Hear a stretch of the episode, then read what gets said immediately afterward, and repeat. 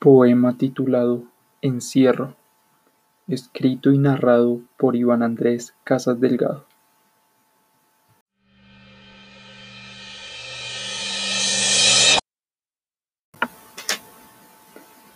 Es temprano en la mañana.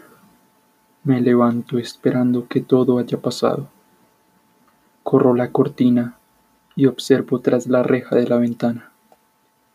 Charcos de agua turbia rebosan en la acera. El mundo sigue igual. Cierro la cortina y me encuentro tras las rejas.